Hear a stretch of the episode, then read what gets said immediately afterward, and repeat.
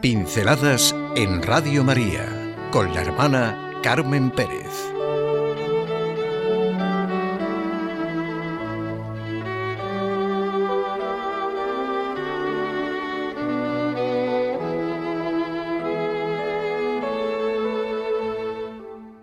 La madre de San Agustín. La mamá de Nathan, la mamá de Belén, la mamá de Cristian, la mamá de Salva, la mamá de Kevin, la mamá de Sara. Es verdad que si ya son chicos más mayores, sale decir la madre de Jorge, la madre de Pablo, la madre de Pepe, la madre de Anca, la madre de Pascual, la madre de Manuel. Mamás, madres que saben lo que es no solo dar a luz al hijo, sino cooperar, cooperar con Dios en el momento que sea, y en la dificultad que sea en la vida del hijo.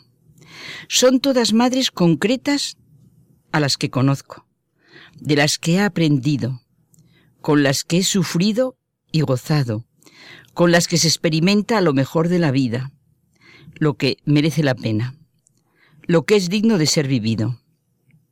Madres en las que he visto que son el socorro perpetuo de su hijo, la ayuda, la protección, madres en las que ves y comprendes lo que es realmente una madre.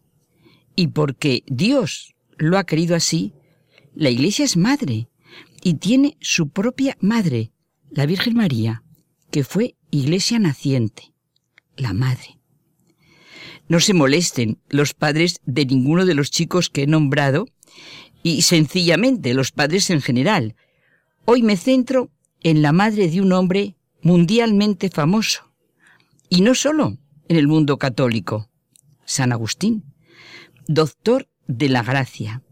Para algunos el máximo pensador del primer milenio y uno de los más grandes genios de la humanidad que dedicó gran parte de su vida a escribir sobre filosofía y teología, siendo las confesiones y la ciudad de Dios sus obras más destacadas si pienso en la gran realidad de la comunión de los santos, me sale sentir que en el cielo de Santa Mónica, en su vivencia de la gloria, está la satisfacción de ver, ella ya fuera del tiempo, lo que en la historia de la humanidad ha sido y es su Hijo, cómo ha servido de testigo y sirve a millones y millones de personas en su encuentro con el Señor.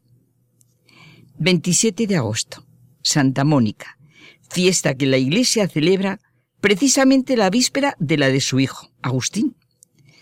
Los padres de Mónica eligieron un nombre que significa dedicada a la oración y a la vida espiritual. Es verdad que después dispusieron que Mónica tenía que casarse con un hombre llamado Patricio que la hizo sufrir mucho. Ella decía, Cuando mi esposo está de mal genio, yo me esfuerzo por estar de buen genio. Cuando él grita, yo me callo. Y como para pelear se necesitan dos, y yo no acepto la pelea, pues no peleamos. Agustín tenía 17 años cuando murió su padre. Siempre ha sido muy comentada la respuesta que un obispo le dio a Mónica cuando ella le contó que llevaba años y años rezando, ofreciendo sacrificios y haciendo rezar a sacerdotes y amigos por la conversión de Agustín. El obispo le decía, esté tranquila, es imposible que se pierda el hijo de tantas lágrimas. Esta admirable respuesta y lo que había oído en un sueño que tuvo, la llenaban de consuelo y esperanza, a pesar de que Agustín no daba la menor señal de arrepentimiento. En el sueño que digo, Mónica vio que ella estaba en un bosque llorando por la pérdida espiritual de su hijo, y que en ese momento se le acercaba un personaje muy resplandeciente y le decía, Tu hijo volverá contigo. Y enseguida vio a Agustín junto a ella.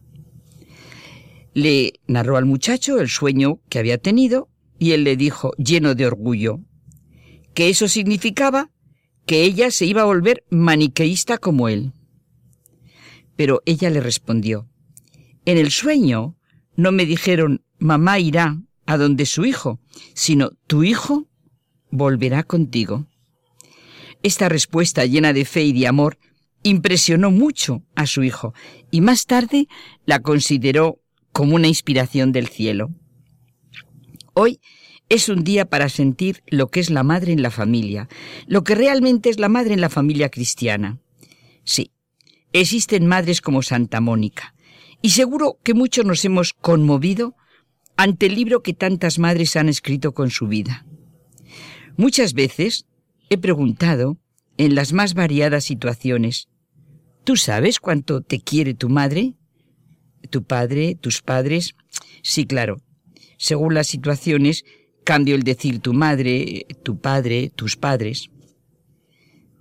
¿Cómo descubre uno en la actitud de Santa Mónica lo que realmente es la madre, la persona, lo que es la dignidad humana, lo que es el respeto, de lo que es capaz de hacer el ser humano? Es verdad una expresión que dice Sente Superi ante un enorme esfuerzo de superación. Lo que yo he hecho, te lo juro, jamás ningún animal lo habría hecho. Personas como Santa Mónica, como tantas y tantas madres que conocemos, son personas necesarias en la vida, imprescindibles, como son necesarias, imprescindibles, familias como las que ellas han hecho. La familia no se tiene, se hace. En la familia hay lo que cada uno pone. Sorprendió el Papa emérito Benedicto XVI en su visita a Valencia por su tono positivo y propositivo, presentando la belleza de la familia cristiana. Ninguna condena, ningún ataque a nadie, una exposición clara, con la sencillez de un catequista y la hondura de un teólogo. Cierto que sin ninguna concesión a la galería. La familia cristiana es un bien necesario para los pueblos, un fundamento indispensable para la sociedad. Es un bien evidente que los hogares en paz y armonía dan fortaleza al hombre y son el centro neurálgico de la sociedad. Qué hermosa definición y qué hermosas palabras las de Benedicto XVI sobre la familia. Ámbito privilegiado donde cada persona aprende a dar y a recibir amor. Una de las tareas más importantes de la vida es formar personas libres y responsables. Qué riquezas para los hijos poder vivir el amor auténtico de una madre, de un padre. Decía mi fundador, San Enrique de Oso, que educar a un niño es educar un hombre y educar una mujer es educar una familia. Y para consuelo de muchas madres, bueno, digamos también de muchos padres. Recordamos las palabras del obispo a Santa Mónica. Esté tranquila. Es imposible que se pierda el hijo de tantas lágrimas. La fe, la esperanza y el amor son los tres pilares de la vida de Santa Mónica.